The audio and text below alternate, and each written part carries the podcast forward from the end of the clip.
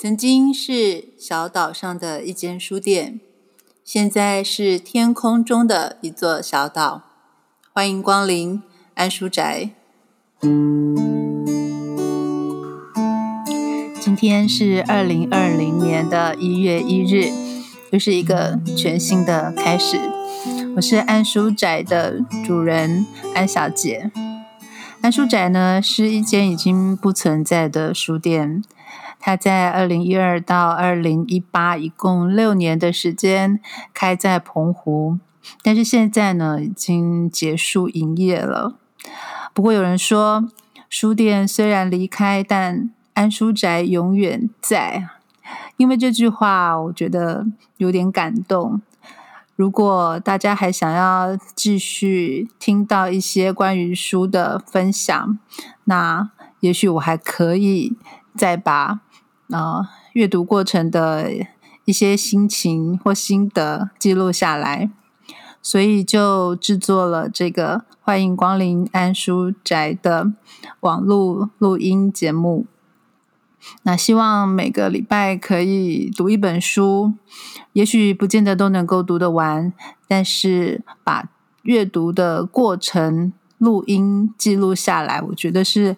蛮不错的，也许有一天我们都很老老的没有办法看书的时候，就可以用听的，可以听书，或者大家平常看手机看荧幕累了，不想要再用眼睛阅读的时候，就可以选择把耳朵打开，然后用听的听听看。网络上有哪一些人分享了他们阅读的心情或他们的生活经验？我所选的第一本书是《听见书店的声音》。其实我本来很想要用《听见书店的声音》作为这个节目的名称，但是呢，已经被书用去了，而且不止一本，有两本，都是这个书名。最后，我就决定还是回到安书宅的怀抱好了，所以这个节目名称就变成“欢迎光临安书宅”。但是，我觉得第一本还是应该要分享，呃，听见书店的声音。那它的副标题是“呃，给下一轮想开书店者的备忘录”。这里面呢有二十八个书店老板写的文章。或者是接受呃采访之后口述整理出来的文章，那它是由台湾独立书店文化协会所制作出版的一本书，在二零一四年的一月三十一号呃出版。那这个时间点其实是台北国际书展的时候，那。台湾独立书店文化协会，它在书展有摆摊啊，有宣传。那在这个计划里面呢，也包含了制作这一本书，呃，也会在摊位上卖这本书。当那时候。那在他的前一年，也就是二零一三年的时候，呃，独立书店文化协会就向我们二十多个呃书店老板邀稿，希望我们可以写出自己的想法，就是关于独立书店啊，关于书店的经营，或者是对书店行业的评论，或者是一些理想等等等。那其实我那时候接到这个邀稿是有一点意外，嗯，因为安书宅是二零一二年的八月才诞生的，那那个时候我才开店几几个月，就被被接被点名要做这一项任务啊，就是要写出呃。安书宅的也不算介绍哦，还是要包含一些对独立书店的想法在里面。这样，其实那时候我觉得自己没有什么资格可以跟前辈们一起并列在这样子的一本书里面。那因为里面应该是要有呃水木书店啦、唐山书店啦、呃东海书院啦，好，或者是呃台北的友和啊、小小这样子的书店前辈，我觉得才可以 写呃他们对于独立书店的意义的的想法，这样。但是有这样的机会，总是不能错过的。所以，为什么我在呃制作这个节目的第一本书要挑选《听见书店的声音》？一来是这个书名非常符合呃这个节目啊，二来是这本书。我有参与了其中的一篇，那我想在节目的第一集应该很适合把自己的文章拿出来好好的读一读，好，再重温一下当初开店的理念、理想啊，种种做法。所以我想第一篇就先来。读自己的呃文章，就是为什么要买书。我的文章在一百三十六页这本书里面，我后面只剩下三间书店，所以由此可知，就是如果按照呃开店时间点的顺序的话，就是我我是非常后面才开店的。在我在我后面的三篇只有呃公共厕所、新手书店和三鱼书店呢，所以大概可以知道我们这几间书店呃诞生的时间。那我就是倒数第四个这样。那我在第一句就写了为什么要卖书？因为在澎湖没有人卖。来到澎湖想在这生活，却发现几乎没有书店。只有传统的书局，里面大半是文具、玩具、杂志、工具书。便利商店多，所以新书上网买是大宗。二手书呢？漫画租书店是有的，二手书店却挂零。据说曾经有慷慨赴义之士开过，没多久便弃手。想来生意不好做。人说货源也是问题，但真的有那么难吗？没人买纸本书了吗？没人上实体书店了吗？在二手书店里寻宝的乐趣已经被现代人遗忘了吗？总会有买书就要先翻翻看才下手的人吧？或对网络书店和连锁书店大到一个极致感到恐惧？而眷恋温馨可爱小书店的人，像我一样，想把买书的钱用来支持有社会运动精神、有独立思想、有生命关怀的书店的人。不管是生长在澎湖小岛上的居民，或选择跨海而来的游人，需求应该是存在的。所以我决定。自己开一间二手书店来满足啊！我写这篇其实可以听得出来，是我非常早期还很生涩的时候。那能够一边读这一篇，也一边回忆回味 当初为什么会想要开一间书店在。澎湖，所以也可以从这篇文章里面，呃，带出许多我当初开安书宅的故事。其实只是想要在澎湖住住看，好，但是怎么？怎么没有书店？没有我想象中的，呃，像东海书院呐。我曾经在台中住过两年，所以那时候很依赖有独立书店的存在，可以常常去逛。那在澎湖几乎是没有，只有文具店。好，然后好像以前有人开过，就是就是我没有赶上那个时代，或者他开的太短了。嗯。那怎么办呢？我那么想要在有住的地方有一间书店，可以常常去窝着。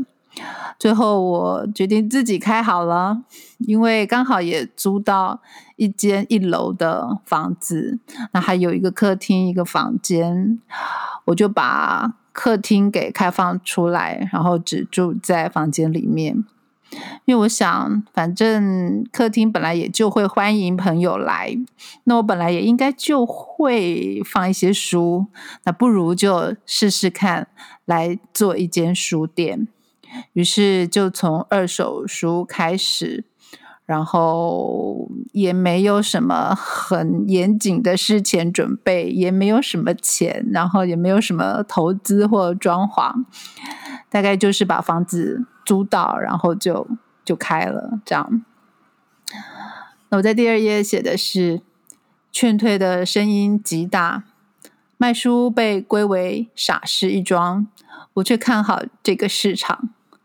到目前为止没有竞争者，应该不那么难才是。或者说，要开一间别人想象中的书店很难，要有千成千上万本的书。要有多大的平数？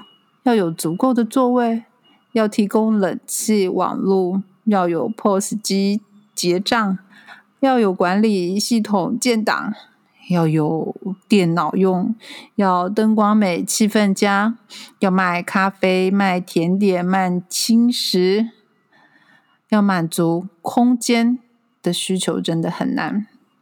但如果要开的只是我自己想象中的书店，那就容易多了。我认为只要有书能卖就可以了。首先，安书宅不是很独立的书店，而是非常依赖别人的一间书店。能开得成，完全靠朋友；能做得下去，也都是厚着脸皮请朋友帮忙来的。例如租房子、订书柜、搬东西。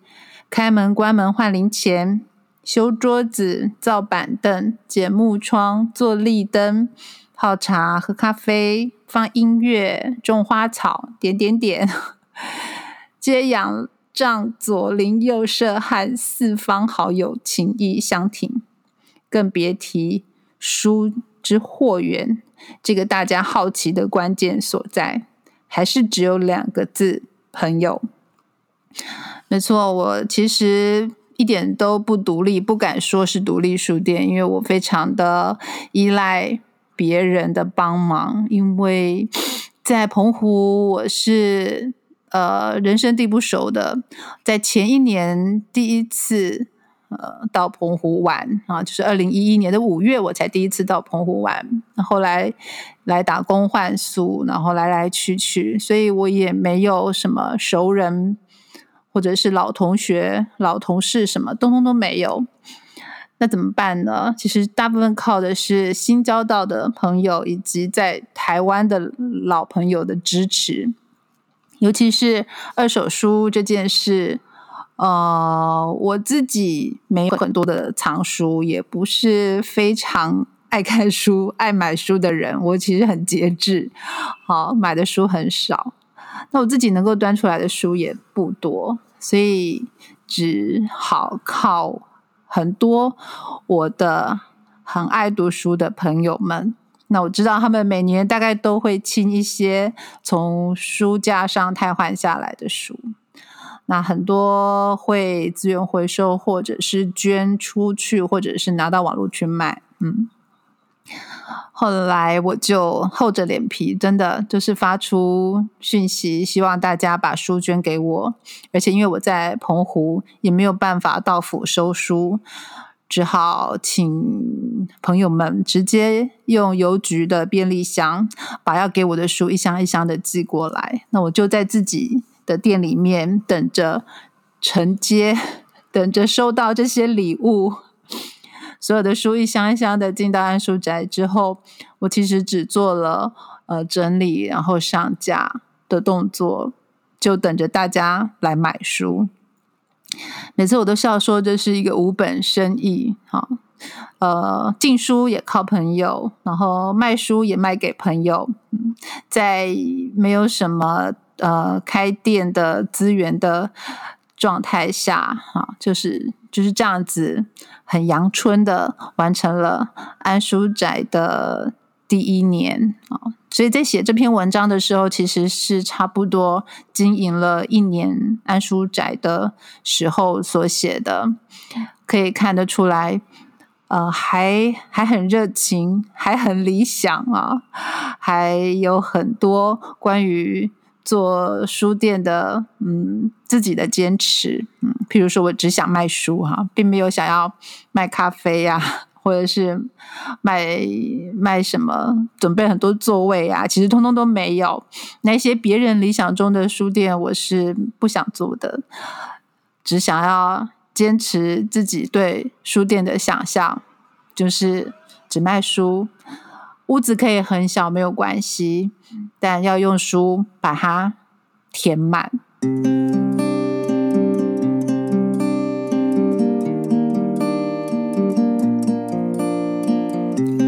只要卖二手书的钱足够付每个月的房租就可以了。目前的书几乎没有成本。解除一半的资金压力，不计人事成本，以无人书店方式运作，房租维持在数千元的话，平均每天卖出一本书便打平。没有复杂的机制，这间小的不能再小的书店是以最基本的收支平衡着，高度的理想，简单的实践。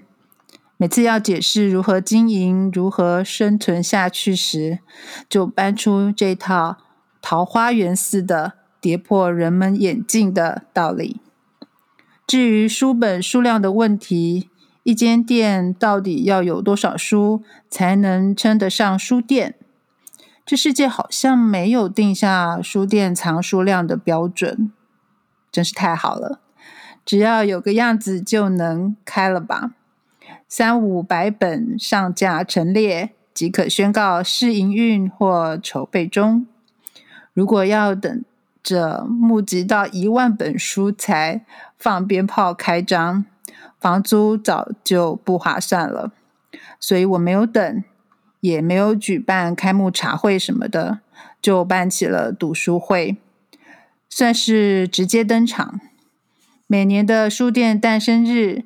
也定在把房租交给房东的那一天。我觉得租一个房子还是蛮重要的，因为要付租金这件事就会成为动力。所以，如果当初是在自己家里连房租的成本都没有的店面的话，可能安书宅会呃更懒惰一点。为了每个月要交出交出呃五千元的房租，我还是有努力的计算一下，大概每天要卖出几本书啊？通常二手书的话，大概每本书可以赚一百块，就很不错了。就是就是，其实大部分都定价在一百块上下。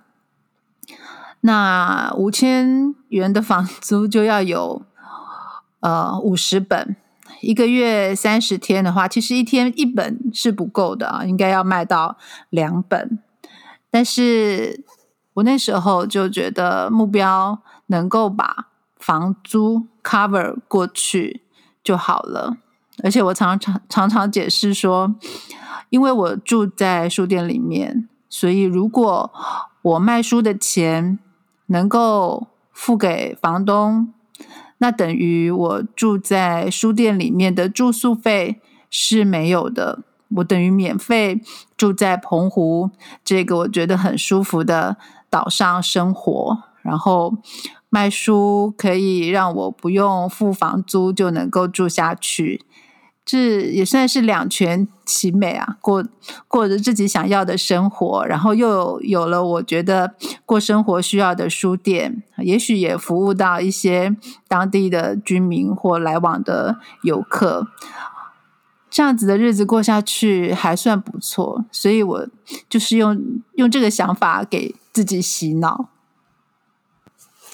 另外就是关于书店里面要有多少书的这个问题，嗯，当然，理想中的书店应该藏书量要够多，我也才会觉得那才算是一间真正的书店。所以我常常去到别人的书店的时候，都会赞叹我说：“啊，这才是书店啊！”这样，因为常常觉得安书宅好像不太像是书店，就是书的数量一直都很少。真的是从三百本、五百本上架之后就开始了，最多也就维持在两三千本的规模，所以其实书的量一直都很少。但是我觉得时代不一样了，就是现在开书店，很多人是有自己的主题，有自己的选书，所以并不见得会是以量制胜。啊，也没有以量来作为标准。那把标准降低的话，其实我觉得每个人都可以开书店耶。只要你有自己的兴趣，有想要看的书，然后能够做一些挑选，大概就可以开出一间以自己的呃专长所开设的书店。所以。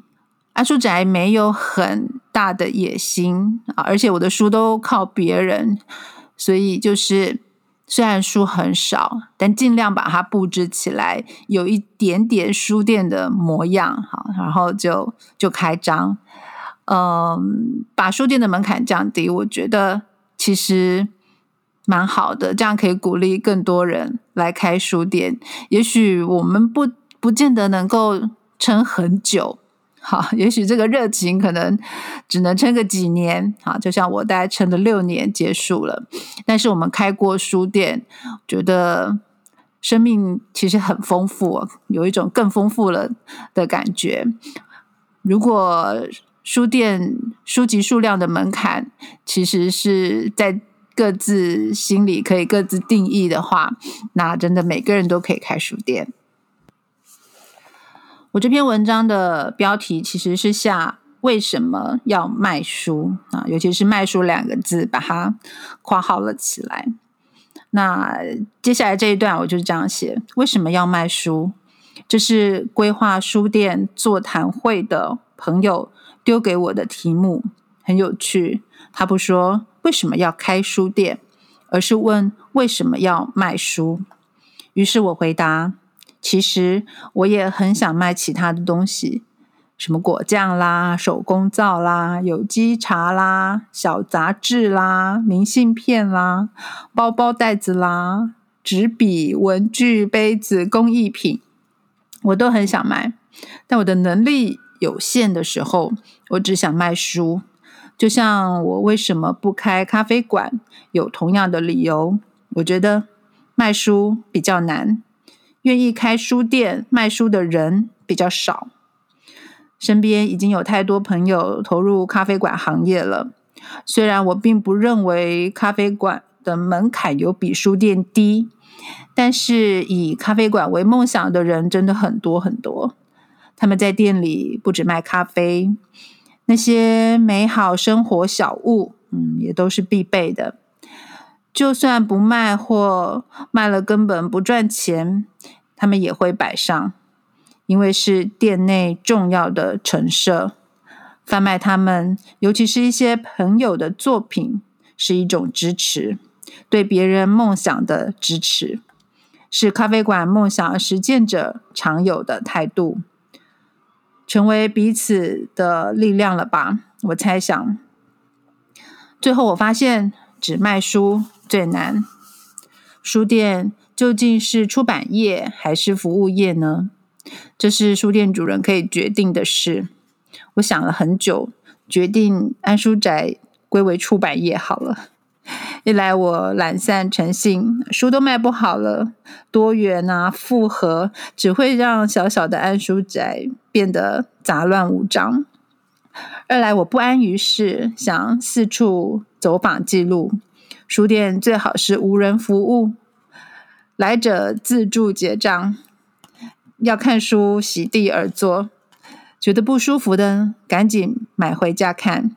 想要喝咖啡的最好是买了书去对面的咖啡馆，那里不但有冷气、网络，还有老板娘一应俱全。只卖书，大概是为了追求一种纯粹。纯粹卖书之不易，正如理想实现之不易，也如每一本书完成之不易。时下书本被第一次购买已难，还能有第二次、第三次找到归属的机会，有点像是以媒人为职业。虽然身处结婚率很低的环境中，但媒人还是追求把两只手牵在一起的成就感。这几段我讲的就是文章的主题重点所在，就是为什么要卖书而不卖其他的东西，然后包括咖啡或者是其他的小物。也许很多人觉得那样子才能够保证书店有多一点的稳定一点的收入，然后让书店可以生存更久。但是因为我的空间实在实在是太小啊，所以如果还要再卖其他的东西，或是腾出空间来，呃，让让让来的人喝咖啡的话，那真的放书的。的空间就太少太少了，我的书已经够少了，实在呃不能只有几本这样子，至少要符合我心里面对书店的那个基本的画面。那我只想卖书，也是觉得呃，就像我写的，想要追求一种纯粹，因为我觉得书店的本质还是书啊。如果我的心力是有限的。我没有办法把心思都花在书上面的话，会会有点可惜。好，如果要卖其他的东西，包括像咖啡，必定要一些去学习，然后多一点实做的时间投入啊。如果要卖其他朋友的作品、产品等等，那你也要好好的写那一些推销的文案，让他们在。店里面或者在网络上也被看见，才有呃卖卖出的机会。这样子就会分掉我嗯推销书的时间。其实我自己看书很慢，那我需要开一间书店来让自己多看一点书，有点是嗯逼迫自己。好，我很喜欢看电视，但是我。到了澎湖之后，就完全投入书店里面，完全没有看电视的需求了。因为我每天都想要好好的介绍店里面的书，就像我说的，像一个媒人一样，为了为这些为了这些书啊，能够找到他们的第二春、第三春，能够 找到新的主人，我想要尽量呃好好的。介绍他们啊，所以一本一本的，或者是一一摞一摞的，在店里面想办法给他们拍照，想办法，嗯，把一些特别的书介绍出去，希望他们可以被买走。如果我的心力是有限的，我就希望可以完全投入在这件事上，而不是分心去做其他。这就是我所说的想要追求的纯粹。如果开书店的话，就就卖书就好了。这是一个非常理想的状态，因为大部分能够生存下来的书店，还是要靠卖饮料、卖一点食物来来赚钱。如果想要租大一点的空间，付更多的房租，都得想办法呃增加其他的收入项目。那安书宅。大概就是因为太想要纯粹卖书，呃，实在没办法做更久，也没办法扩大变成更更大的一间店，于是就维持一个非常小规模的的状态，然后也只做了六年就告一段落，但是完成了安书宅这个书店梦想，我觉得还是很值得。那这篇文章的最后，我写了。